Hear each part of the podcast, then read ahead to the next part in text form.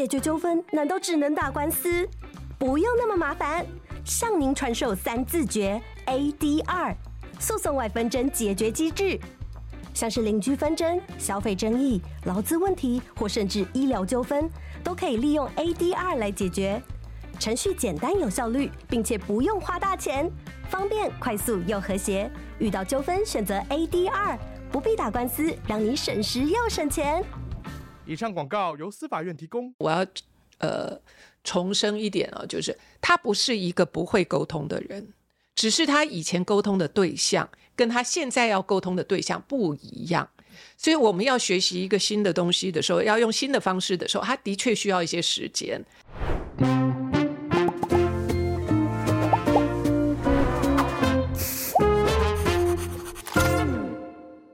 来跟大家做个宣布啊，匪夷所思的首播时间从下个礼拜开始就会改成每周三跟每周六的八点开始直播，所以大家下周三见喽！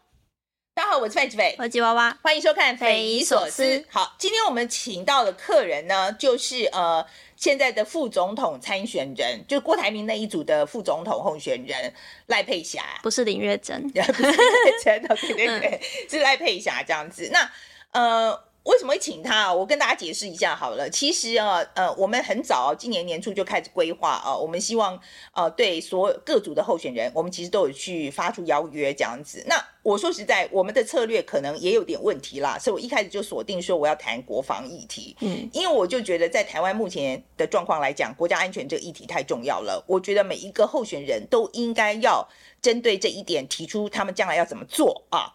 我觉得这是一个非常重要的政策，这样，呃，非常遗憾的是，呃，这是地雷区啦，没有人要来，都没有人要来哈。那没有人要来这件事情，其实我还没有那么的，我感触没有那么深。感触比较深的是，我到一个朋友那边去，然后他们他们是财经平台，他们专门讲财经方面的东西的。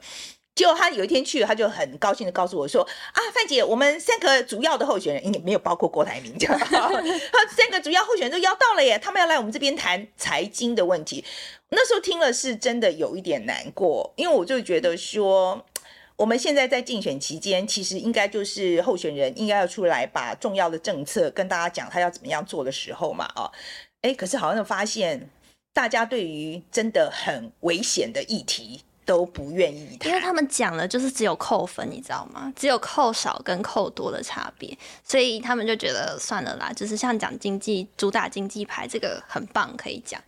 好了，可是我说实在，我以一个选民的角度来看，好了，我是真的非常不满足。OK，因为我真的觉得在现在，除了经济之外，难道我们不需要谈？因为很多东西的确是很多东西要谈，但是我真的觉得国防这个议题是很重要的，所以还有一点时间，我们在这边也呼吁各位候选人，如果愿意的话，请来跟我们谈一谈，你觉得应该要怎么做国防？OK，好，那总而言之呢，我们这么多组候选人，我们全部都邀不到，我们连郭台铭都邀不到，OK，但是赖佩霞邀到了，那我们就觉得，诶，那也不错，那就请请赖佩霞来跟我们谈一谈哦，他们那一组。呃，这这个他们这一组候选人哦，他们运作的情况是怎么样？那他跟郭台铭是怎么样互动的啦？他私底下是个什么样的人呢？霸道总裁，我姓郭。对，好，呃，就是像像类似像这样子，就是看有没有一些有没有一些他们这呃有没有一些故事可以分享给我们？我觉得也不错。OK，嗯，好，那还是一样，这个赖佩霞的背景，虽然大家对她可能现在也有点理解了，但还是介绍一下好了。来，吉娃娃。好，这个赖佩霞，我只是想要很笼统的再讲一下，就是、欸、等一下，他演人选之人之前，你知道他是谁吗？不知道，但是我后来有，但是看了以后印象很深刻。对，真的就是我觉得他那个形象真的演的不错啦，而且我真的很希望我们有这样的总统。嗯嗯，对，嗯，哎、欸，这个这句话有点违哦。我希望，哎，我是很希望林月珍成为我们的总统。形象总统林月珍很希望成为总统，我没有说赖佩霞。好，好，我刚刚吓到，这两个是不一样的哦。嗯、我很喜欢林月珍，不表示我票会投给赖佩霞哦，这两个不相等的。嗯、OK，好，继续。好，反正赖佩霞，呃，简单介绍一下，就是他其实之前是演员，那他。他也是歌手，那他也是作家。那特别讲作家，是因为他其实这几年还蛮认真在当心灵导师，然后他有钻研一个呃沟通方式，叫做《非暴力沟通》，那他也有出了几本书在讲这件事情。那这次呃邀请到赖佩霞，我其实蛮好奇一点是，他在很多访谈都讲过，他其实被征召。哎，不是，他被邀请来当副手之前，其实只认识郭董不到两个礼拜吧，所以我蛮好奇，说是这两个礼拜发生什么事吗？还是到底郭台铭有什么非常强大的个人魅力，让他愿意就是一口答应，然后。投入这个选举，而且还不是一般的选举，是一个总统大选。就我觉得这是一个很重大的决定，他到底是呃为什么会想要加入这个战局？另外，我也蛮好奇，就是说赖佩霞他其实过去没有什么政治背景嘛，那可是他其实本人对于比如说艺文产业啊，像他刚刚背景有提到他是演员跟歌手，他其实对这个艺文产业还有妇女议题蛮有。就是关注的，所以我也想要听听看，说他在这几个方面啊，就是之后要当副总统，呃，之后要选副总统的人嘛，他对这些议题比较软的，我们如果不谈国防、不谈经济的话，这些比较软的议题，他有什么想法？这样子。对，好，那我自己的话呢，我想要知道他有多了解郭台铭。好，这很重要啊！我觉得这很重要啊。那你不了解这个人，你还去帮他，right？我觉得我想要知道说他有多了解郭台铭，然后他在政策就是这个团队里面他有多少话语权。然后另外一个是呃，就是我之前去帮那个公示啊，因为他这个人选之人嘛，哈。我我其实说实在，到现在我都会觉得这件事情有一点 莫名其妙，嗯，right? 因为人选之人是公司有出钱了啊，所以说他们现在在 Netflix 播完之后，就按照合约，他们就要在呃十月底啊十月二十八号要上了这样子。他就是因为担心赖佩霞演这个林月娟的角色非常的呃成功吸粉吸粉，然后呢会这样子会影响到选举的结果。OK，然后就开了一个类似像公听会这样，然后就我被邀请去讨论这样子，哎，现场坐满人，现场现场坐满了人这样子，然后我就是从头到尾我都反对反派角色，我就反对演播。总而言之，我觉得你为什么要为了一个演员在戏外的行为，要去改变你的这个排播的情况？我我我觉得非常奇怪。那但是我也想听听，就是赖佩霞他自己啊，他自己是当事人嘛，他怎么看这件事情？好来，好了，那今天我们就来听听赖佩霞怎么说吧。对，佩霞，呃，我想啊第一个部分，我们想来谈谈哦，就是呃，你是郭台铭的副手嘛，是郭董的副手嘛？嗯、是。呃，我是听说你在呃答应跟他一起搭档竞选之前两个礼拜才认识他，嗯、对不对？对，是。那现在合作差不多有一个一个多月了，你们那个接触的机会多不多？呃，接触的机会很多。那、呃、尤其是刚开始的时候，我们几乎每天都会碰面。那、呃、郭董也很努力的让我们知道说他的政策是什么，他的脑子里面在想些什么。那后来当然，呃，联署开始之后，那大家就会比较忙啊、呃，就是他忙他的，然后我也去做我的。但是我们都还是会经常会碰面，然后呃，每一天一定都会通个电话，就是知道彼此的状况如何这样。你们沟通通常是沟通什么？沟通的内容就是有很多很务实的，今天必须要做的工作。我们今天要做的是他的行程，我的行程，我们对一下焦，他会提到什么，或他今天提到了什么，我也都会知道。嗯、那我们的团队工作是非常紧密的。嗯嗯、呃，现在一个多月了嘛，好，所以你觉得你现在有没有了不了解郭台铭了？了不了解他？我我觉得人你要讲了解那个程度是什么？但是我要说，我跟他在一起的时间，我非常喜欢他。嗯，为什么？呃，乐观进取啊，然后卷起袖子来干活啊，就是在他身上你可以看到那个 go go go，那个 A type go go go。呃，有想法就去做，呃，有状况就调整。啊，那这些我觉得是很多他身边周围的人会因为他就被带动起来了。那很多人都在讲说，呃，现在的年轻人呐，哦，呃的很多对年轻人的解读。但是我所我所看到的这个团队，就是大家就是很呃机动性很高，啊很有活力，然后沟通非常的直接。所以这是我参与之后，我觉得我我整个的那个肾上腺素也 因为加入团队就就喷发，嗯嗯。所以呃，你跟郭董谈不谈政策方面的东西呢？呃，我们会讨论啊。那就像他很喜欢在早上的时候就会告诉大家他最近看到的，比方说他很担心接下来的呃这个我们所面临的这个是在呃这个经济危机啊，接下来的可能是五十年所都没有过的，那他的担心，他的害怕。他的他的考量啊，像这些他都会告诉我们。那我经常也会问他一些，比方说他最近很投入 AI 啊，AI 的这个产业，然后它将来可以对我们的国家造成什么样的好的影响，这些他就经常会在那边讲。然后对于经济的看法，还有他是个实业家，他不只是个企业家，他是个实业家，因为他是生产，而且不只是生产。呃，物品，而且不断的要去提升，我觉得他就是一直都在这个科技的尖端的前面，所以这一点让我跟他学习很多。嗯，你跟他在政策上面，就是你们在谈的时候啊，呃，你对他的政策都同意吗？有没有不同意的时候？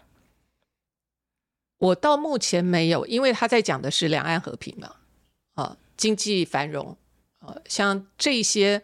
我觉得，然后还有就是联能的政府，这是他最重要，一开始就是特别提出来的。这三个，我觉得对我来说是非常应我的心啊。嗯嗯嗯，再讲，我觉得现呃现在这几个主要的政策啊，所以就听起来，我觉得你对于郭董的重大政策方向，就是由他掌舵，这个没有问题啦。哈、嗯嗯，就你大部分都是同意的这样子。我觉得现在当然就是你将来如果他当选了，你就是副总统，你觉得你是一个什么样的副总统？会有多少话语权？好。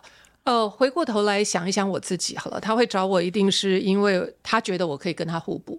对于人文关怀上面啊，那我觉得这一点绝对是我过去这几十年的经验。教育也是，我觉得我一直非常呃推崇终身学习这件事情。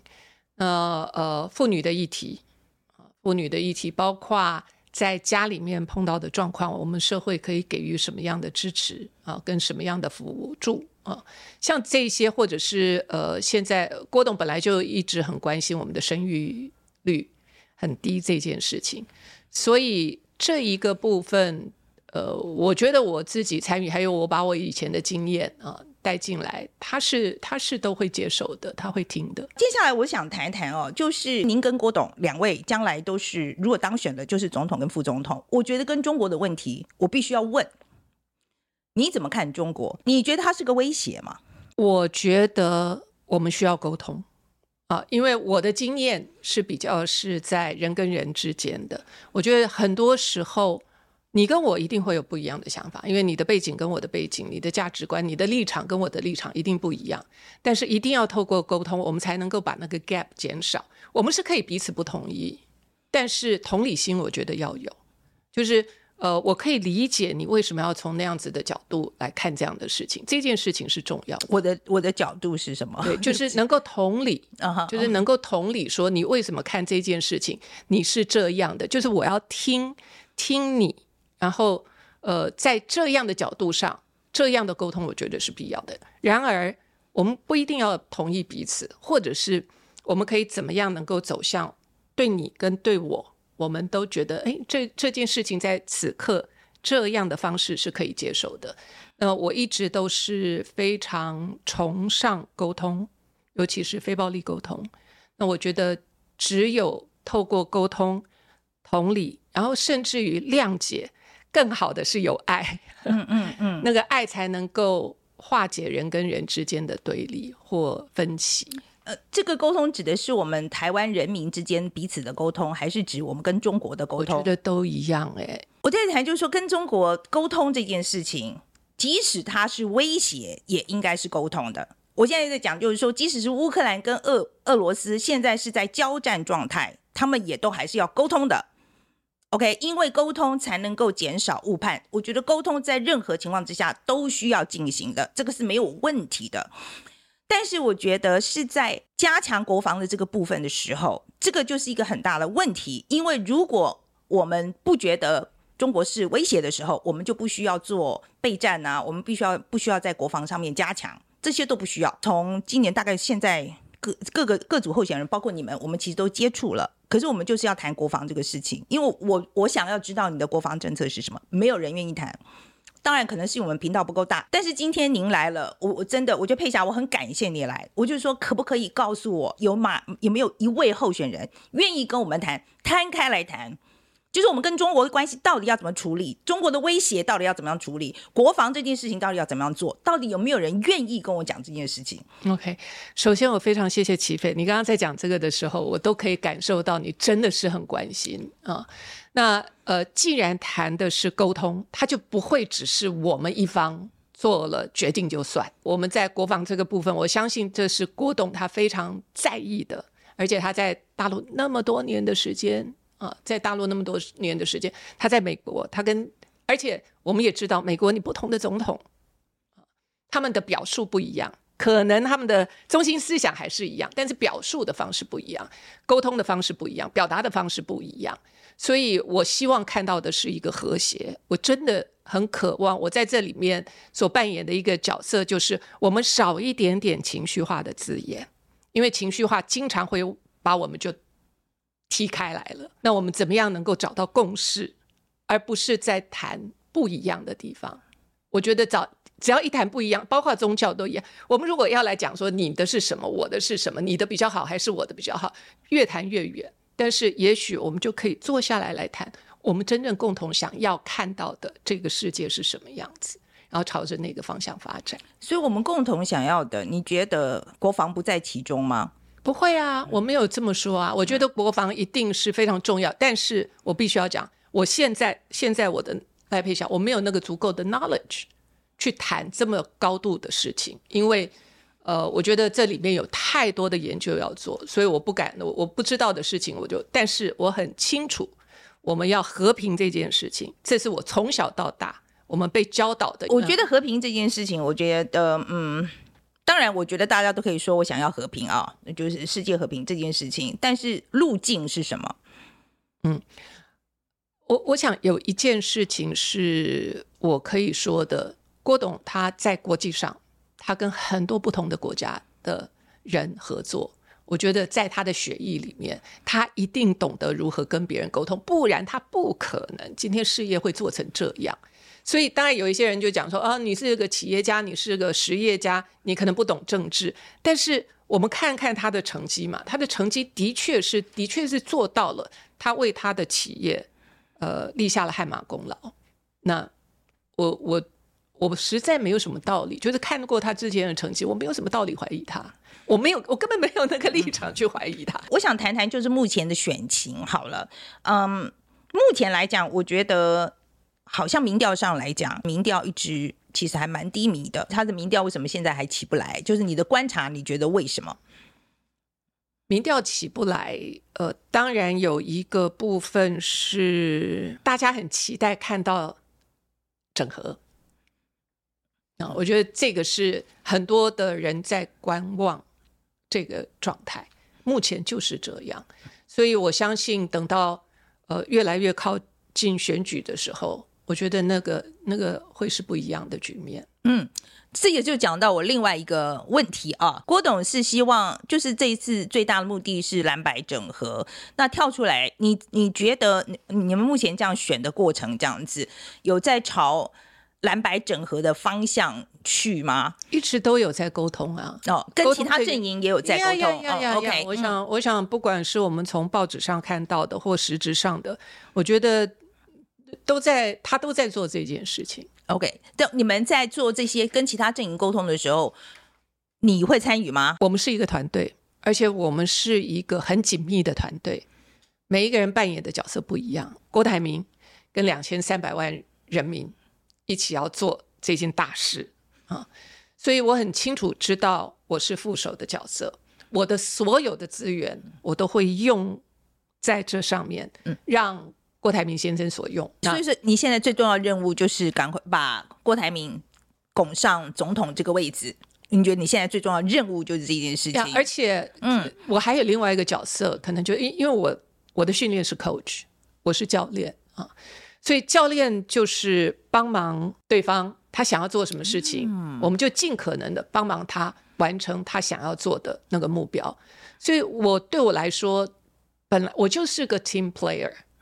I am a team player，就是说，这里面我需要扮演什么样的角色，能够发挥到最好的这个这个影响力，那我就会好好的把我的事情做好。嗯，你会 coach 我那个郭郭台铭吗？我意思就是说，你真的会给他一点意见，就是说，你就你我觉得这个事情。你 you know 先后顺序怎么样？怎么样？OK，你真真的会跟他讲。还因为我我蛮好奇，因为郭董 给人家的形象是蛮呃，他当头当很久啊，就是所以这方面我会觉得呃蛮，我会蛮我会觉得蛮有趣的。我觉得他.他，比如说你跟他讲的时候，他听不听得进去，然后要怎么样跟他讲话。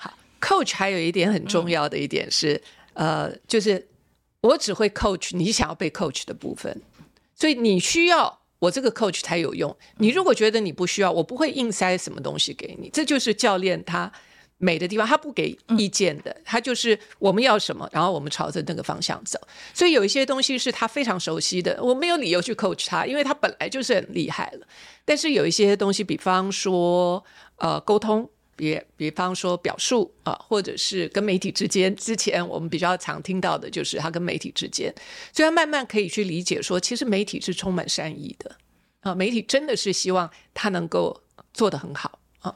那慢慢让他呃，我觉得我在中间有点像当翻译一样，还有还有我要呃重申一点啊，就是他不是一个不会沟通的人，只是他以前沟通的对象跟他现在要沟通的对象不一样。所以我们要学习一个新的东西的时候，要用新的方式的时候，他的确需要一些时间，他需要一些时间，慢慢的去把新的经验跟旧的经验整合之后，才能够有新的表现。所以他很多时候是用他以前跟别人沟通的方式，那那个就是在红海，或者是他就是跟一个老板对话，他们之间 OK 了，拍案就可以了。现在他的对象不一样，所以他必须要有一些调整。嗯嗯。呃，另外一个是我们最前，我想这个调整的过程里面，就包括前阵子才刚刚发布了一个呃，就是我姓郭的那个呃洗脑歌曲嘛，哈，就是抖音的这个歌曲啦啊，呃，我你你你觉得这个是这个影片当初当初是为什么要做这样一个影片？它的目的是什么？OK，好，呃，我要说那个影片我到现在还没看哦，你还没看？我还没看啊，嗯、我我我没看、嗯、啊。所以，呃，但是我大概有听到大家的反应。那我要说的是，你就可以看到郭董他真的很愿意尝试新的东西。这一点我，我觉得别的候选人可能 不见得会是这么的直接。他会愿意听，所以很多人以为说郭董他就是什么什么。什么霸气总裁？那他愿意听，包括我跟他说的，他也愿意听。那他也知道现在的科技啊，大家都在朝着这个新的自媒体的方向走，他也觉得 OK，好啊，试试看呐。这个需要很大的勇气。我同意啊，我同意啊，这个部分我，我们他很大，对，因为我们都不是 TikTok generation 啊，那他那个蛮不容易的，真的是蛮不容易。不过后来为什么马上又下架了嘞？这个这个我真的不知道，因为因为这件事情我，我我大概也是都是从报纸上看到的。嗯，那我觉得他们有其他的，就是觉得 OK next，也许就是下一页吧。所以郭董对自己的人设到底是什么？那你可能要问问他，郭办的发言人黄世修有提到，你随时可退。如果真的有整合呃情况发生的时候，到时候你会是什么样的角色？我是个 team player，我还是要讲，我是个教练。呃，我的我的合作对方对象就是郭台铭先生。我是一个喜欢成就别人愿望的人，这个是我我非常喜欢扮演绿叶的角色，所以。呃，只要我在这一个团队里面可以发挥我最大的影响力，I'll be there。嗯，所以说你觉得最大的功用，如果当将来，比如说他们认为是比你退出的话，你就会退出。OK，他们认为这件事情，我不知道他们是谁。哦哦哦。OK，但是到目前为止，郭董一直看着我的眼睛说，就是你，你不要想别的，哦，就是就是 你，就是你，就是你。那。我我从他的眼神里面，我看得到那份坚定啊。同时，对我来说，我自己我有我的想法，他有他的想法，所以你当你讲他们的时候，表示应该就是他啦。嗯嗯，嗯，郭董的话，他非常坚定的告诉我，我们就是要走这条路。郭董创办这个红海集团在中国，他的这个生产据点一直都是在中国嘛，哈。虽然说四年前郭董已经交棒了，但是红海仍然有一跟他还是有一定的关系啦，有一定程度的关系啦，哈。所以如果未来当选总统的话，红海你觉得会不会成为包袱？而且，而且，我觉得很多台湾的观众担心的是，台湾的民众担心的是，呃，因为这层关系会让呃郭台铭受制于中国。你问我，嗯，我问你，对，我问你，因为你是他的副手，我，然后我觉得这是一个很关键的问题。嗯嗯嗯嗯，呃，这个问题你必须要问郭台铭先生本人，因为很多他跟大陆的关系。他跟美国的关系，这些我都没有办法，我只说我知道的事情。因为富士康，呃，这好像是这两天的新闻嘛，我跟他从来没有讨论过这个部分，或者是，呃，嗯，那这个部分我觉得我没有办法。我没有办法替他回答。有一个对郭董比较多的批评，就是说可能很多时候想法会比较站在资方这一边啊。那之前就是说有发生过一件事，就是在记者会那个一例一休的事情啊，这个是有关你了啊，就引起了一些争议。因为很多观众听起来说直觉是觉得你是站在资方的这个角度思考，呃，然后也加深了就是郭台铭他的这个资方的形象，所以。嗯，我想要了解一下你对于台湾劳动环境你的看法是什么？当我在谈那个的时候，是我个人的观察。基本上，我是一个每天都在外面吃饭的人，早餐、中餐、晚餐，我都是一个外食的人。所以那段时间，我很明确的看到我们家附近的这些餐厅一家一家的关。我我当初我在给那个演讲的时候，我并没有去想劳方资方，因为。不是每一个人都想要做老板嘛？你一定要有足够的呃财务的运作，你才有可能有劳方嘛。如果连资方那他的入不敷出的话，那根本不可能。你知道那个铁门一旦关下来之后，要再打开，其实是非常不容易的啊。那我看到的是，我我喜欢吃的餐厅一家一家关，即便疫情过去了，都没有再回来。那这是我当时我所看到的，所以你觉得一例一休跟这些是有关系的？我觉得那时候我听起来的是这样，是包括就是说这些老店会关掉，其实跟这个政府这个政策是有关系的。包括我还听到很多传统产业里面，他本来就希望能够多工作啊，能够多为家里面，当然家里面的支出已经是那么高了，所以那时候我知道在中南部有一些工厂。他们就变成说，我现在以前我可以在我的工厂里面可以做事，然后同时我又可以呃加班的。他们现在必须要从这边离开以后，开车再到另外一个地方去，因为他的确家里面就是有这么多的呃开销啊、哦。所以我觉得啦，我觉得呃没，而且行业不同，我相信他是可以用不一样的方式。去面对这么大的一个转变的，我我这是我个人的想法。好，其实我之前做了去帮公公司做了一件事啊，我觉得蛮有趣的。其实是那个人选之人，然后呢，你参选了，所以公司呢就在想，他就说，如果今天有候选人，呃的这一个这个节目，因为有你的关系，他们觉得可能会违反一些规定。对我来讲，我觉得创作。林月珍不是赖佩霞，我觉得这事情非常的清楚，就是说你参选跟这个作品是没有关系的。对我来说，我觉得，所以为什么我不知道中公司为什么需要做延播的这个决定？我我觉得我我是持反对的意见哈。可是我必须要讲，在现场很多观众觉得，有人会因为林月珍就投给赖佩霞跟郭台铭。嗯，你觉得有可能吗？应该不会啦。应该两个字，我觉得绝对不会啦。台湾人很喜欢看戏呀，啊，然后也很呃热情的投入选举啊，啊，所以我想这个不会有混淆的问题。对，那所以你觉得演员在呃像你这样的情况了哈，所以演员你觉得演员应该要为这个负责任吗？比如说他档期这些东西，你觉得这个影响到档期？对，影响到档期，他影响到档期，他影响到作品的播出的情况啊，他有可能我根本不知道这样这样的事情会发生啊？嗯、什么时候播？在哪里播？从哪一个地方开始播起？我他们不会来问我们演员的，所以我我不会知道我们多少戏是拍了以后一年两年以后才才上，那些我不会知道的。嗯，他们的政策我不会知道的。那我就是把我呃的角色扮演好好的做好。可是好，那就再讲到蘑菇这件事情，嗯、你蘑菇也因为这样子就取消演出了吗？你你感觉怎么样？OK，好，今天我我想，这是我现在一直要我去跟大家说的，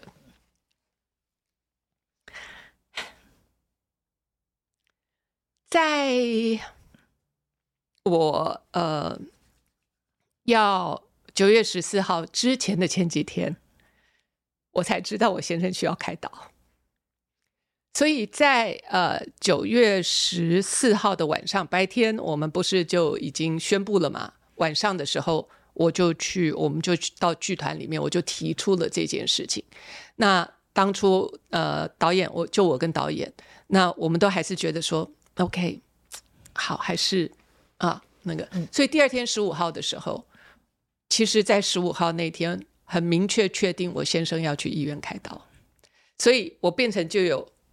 蘑菇这个角色，然后还有我先生开刀这件事情，所以呃，那个时候我就跟我们导演，我就真的坐下来，就是我们来评估一下这件事情。那我们是有很强的彼此的体谅啊，所以我们在当下我们就已经协议，我们已经协议说这个事情要怎么做。那当然就是我跟导演的协议。那就是取消演出吗？那时候先哦，OK，嗯，对对对对，因为他们觉得，尤其现在就是我跟我先生嘛，那我我真的是需要照顾他，那嗯，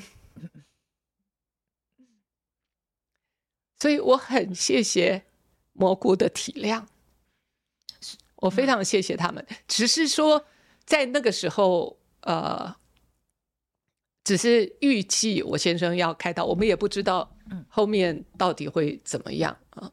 所以我其实是有很多的担心跟害怕。那我可以理解，就是剧团的考量跟演员的考量不一样，跟呃，就是每一个考量都不同。那我跟导演跟制作人，我们就是站在一个这个戏怎么样能够让他发挥的最好的情况之下，我们绝对不希望说，呃，因为我个人的关系。那当然，这件我我刚刚讲的这个是我之前没有在。别的地方提到的，因为，呃，我也不希望去影响我先生的心情。那他现在都好啦，一切都很好，所以我现在就比较宽心了。所以佩霞，我确定一下，所以那个戏取消演出，其实跟你呃，就是说是因为呃你先生开刀，然后然后是因为你时间匀不开来，其实跟政治没有关系。哦，那绝对没有关系。嗯、OK，因为因为那个戏会接下来它是全新的戏，然后演员也是我们以前只是几面之缘，没有合作过。那这个戏就是一个母子两个人，就从头到尾就是两个小时，就是两个人的戏。那我绝对不可能说，尤其是那段时间我们事情真的很多，那绝对不可能说我找别人来，我也可以啊，找别人帮我带，然后到时候我去把台词背好就好了。嗯、我觉得对年轻的演员来讲是非常不公平的事。我们那时候也会，我也也会建议说，那要不要找别的人？他们其实有很多其他的选择，但是我们最后觉得说，还是让这个戏能够在未来一个最完整二点零的，不管是资源啦。各方面时间各方面都能够是更充裕的时候呈现出来。你有没有想过，就是说你的你现在决定参选，对不对？将来我不知道会发生什么事情，我我真的我不知道，就是这个这个社会的效应，你会想那么多吗？就是接下来发生的事情。这现在整个社会的进步太快了，我觉得我没有办法去想象 what if。那我能够做的就是，我就是把我能够掌控的。呃，好好把我的自己的心智啊，能够呃想好，能够很清楚，因为你知道这个事情，就是我参选的这件事情，的确他，他让我啊这样说好了，我我讲这个故事，我我想你很可能也有同感，因为我不是在 Kennedy School，我我都还在上课上学，所以我有一群就是 coach，就是来自全世界。不同的国家的政治人物，然后其中呃，有一个我的同学，他是在美国呃某一州的政治人物，然后他下来了，那他就特别告诉我说，你要好好的照顾你的家人啊、就是你一定要把你的家人安排好，因为他他的先生是那种很 macho 的那个那个先生，那他在从政，我这个同学从政的时候就一直高升，那他先生呢，后来开始酗酒。最后自杀了这件事情，所以，所以我身边有有一群朋友，在国外的这群朋友，是真的把他们自己很多的政治的经验、参与政治的经验告诉我。他说：“你要特别关照你的家人。”这就是为什么我那时候最后决定说我要照顾我先生。你说家人的身上，就是放在家人，就是要让他们知道说、嗯、，yes，你们要习惯。然后除了我以外，我也会帮他们找一些好的 coach。啊，这一点我我可能很多人呃不是那么清楚。那就像我讲的，因为他们有经验，我就会找一些 coach 在各个方面来告诉他们说，妈妈不在的时候，我不在的时候，你们可以找这些朋友或找这些专业的人员来帮你。那这些就是非常细腻的。那我也很谢谢我这些同学们他们的提醒，所以让我在很多做事情上可能会跟有一些人不太一样。嗯。呀，yeah, 所以现在适应了吗？我我觉得可能讲了还有点早，现在一个呃一个月多一点了哈，就是说那现在适应了吗？到目前来讲，我觉得都很好，因为我们家人可能也是因为他们有充分的被照顾到，所以反而是他们对于我的鼓励是非常大的。他们每天妈妈 proud of you，我的，然后他们现在变成这个我的我的粉丝，他们一锅粉，他们就到处在追我们的新闻，虽然有一些呃。有一些不一样的声音，但对我来说，我觉得，我觉得我都我我到目前为止，I'm I'm doing good。好了，我们在想，就是说，也许不是一触可及啊。我们在想，就是也许这第一次参选，很多人都第一次参选也是选不上的啊。不过没有关系，再接再厉嘛，哈。那如果我是在讲了，下次那个郭董四年以后再选，你这么欣赏他，四年以后再帮他一次，可以吗？我我觉得我是很务实的人，我觉得机缘有些时候就是现在，那我也不会去想以后的事情。我我我不是那样的，我我是我是一个静心的者，呃，静心的人，我是很重视当下，当下来的事情我能够做我就做，我如果不能做，我也没办法呀。嗯，OK，好，所以也不用再想，就是说。将来是不是有可能选市议员啦？对，不需要，这些都不用，不需要了，不不呃不选。你是说就不不需要去想那些？哦，我是不去，现在不用想，不是说我想以后我也不会想，因为郭董说四年嘛，对不对？他就是这四年啊，嗯，他这给他四年，他给大家黄金的三十年，那 OK，我们就努力的朝这个方向。今天非常谢谢佩霞，谢谢你，嗯，谢谢。哎，吉娃娃。啊，你今天对赖佩霞印象怎么样？其实我刚刚有点担心 take away 录不出来，因为我我们访一个半小时，那我想一想，我好像脑袋里面没有记到太多他讲的确切的内容，因为他讲的很少。对，这是我的问题吗？他的确是讲个不停，但是讲的很少这样子。我我觉得大家应该可以看得出来，呃，虽然问了蛮多的哦，然后也可能问的也蛮重的吧。嗯，嗯，可是他都很小心的闪过了。他我觉得作为一个副手的角色做的蛮好的，对，不多说一，就是不该说的、不知道的就不说这样子。嗯、对，我觉得他对他自己的所扮演的角色，他一再讲哦，他这次来参选副总统，他扮演的角色，他一再用这个、这个、嗯、这个形容词、term 这个 term 啊来讲说他现在做的这件事，所以我觉得他就是在扮演一个角色。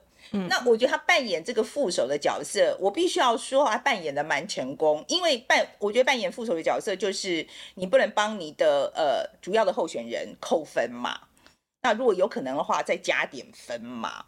那我觉得赖佩霞今天的访谈就就只光光就访谈来讲啦，我就大概因为反正重要都没讲，所以应该是没有扣分啦。他就是一直重复的说他有多欣赏郭台铭这个人，然后他有多相信，对对，他什么很实干，对，很很很努力，对，哦、是一个实业家，不是一个企业家。嗯，然后还有谈到说他有多相信郭台铭可以把国家带往一个好的方向嘛，就这两个重点。嗯，对，没有错。那但是我觉得好像对于重要政策，嗯。要么就是他没有在决策核心，要么就是，呃，他所扮演的角色让他不能讲。嗯，这个地方我觉得有点小可惜，嗯、就是像我前面欧朋友讲的，我觉得今天虽然比如说国防经济这种硬的议题，他可能没办法代言嘛，但是我觉得至少对于他关注的，比如说艺文产业啊、妇女议题这些，他有提到教育的嘛，他很关注。我觉得他其实针对这方面应该可以多谈一些，因为我觉得毕竟每一次访谈都是一个你可以让。大家更了解这组候选人的一个机会。那他今天说实在，呃，他擅长的东西他也没有多谈的话，我觉得是真的可惜了啦。因为就是放掉一个机会。嗯，对。但是我不会对他印象不好，哎。对啊，确实，我不会对他印象不好，哎，因为我就会觉得其实他，呃，比如说他真的，我觉得他在讲到说，呃，就是那些人命损伤的事情，我觉得他的他的情感是真挚的。啊，我我是真的觉得他他其实是是觉得这件事情是很很重要的一件事情。OK，他很有，所以我我其实这方面我还蛮感动，是一个感性的人，嗯、是个感性的人。这个有一个小插曲，好想讲，你讲嘛？就我之前在做 research 的时候，我就把赖佩霞所有的公开访谈都讲过嘛，包括他当天宣布的记者会，然后我就跟团队说，我得出一个结论，就是他每一个访谈都会哭啊。对，都会哽咽，不至于会掉泪，嗯、但是他都会哽咽。然后我们就说，范姐这么凶，应该不至于就是会访到这么感性的部分。结果呢，就还也还是好几度，好几度。所以我觉得他的，然后我不觉得这个是因为我自己也很会哭哦。可是我我自己不觉得这是个缺点，因为我觉得觉得他就是这件事情，他是个同理心很强的人。Let me put this way。我觉得他是一个同理心很强的人，嗯、所以他在看到这一些呃，真的我觉得很可怜的，或者是他很同情的，我觉得他的情绪是会表现出来的。我觉得这一点我其实不觉得是个缺点。他当天来，他真的坐在这里接受访谈的时候，我是真的有觉得那个不是演的啦。我觉得他不是演的，是真的是真情流露这样。对对对，所以所以，我其实虽然我们我觉得很多很重要的东西，我其实没有得到答案，但是如果说以对这个人的印象来讲，其实印象还不错。所以大家今天对于赖佩霞所说的，如果有任何意见，非常欢迎啊、哦，留言来告诉我们。好，那如果喜欢我们节目的话，应该要订阅、按赞、分享、抖内，谢谢大家。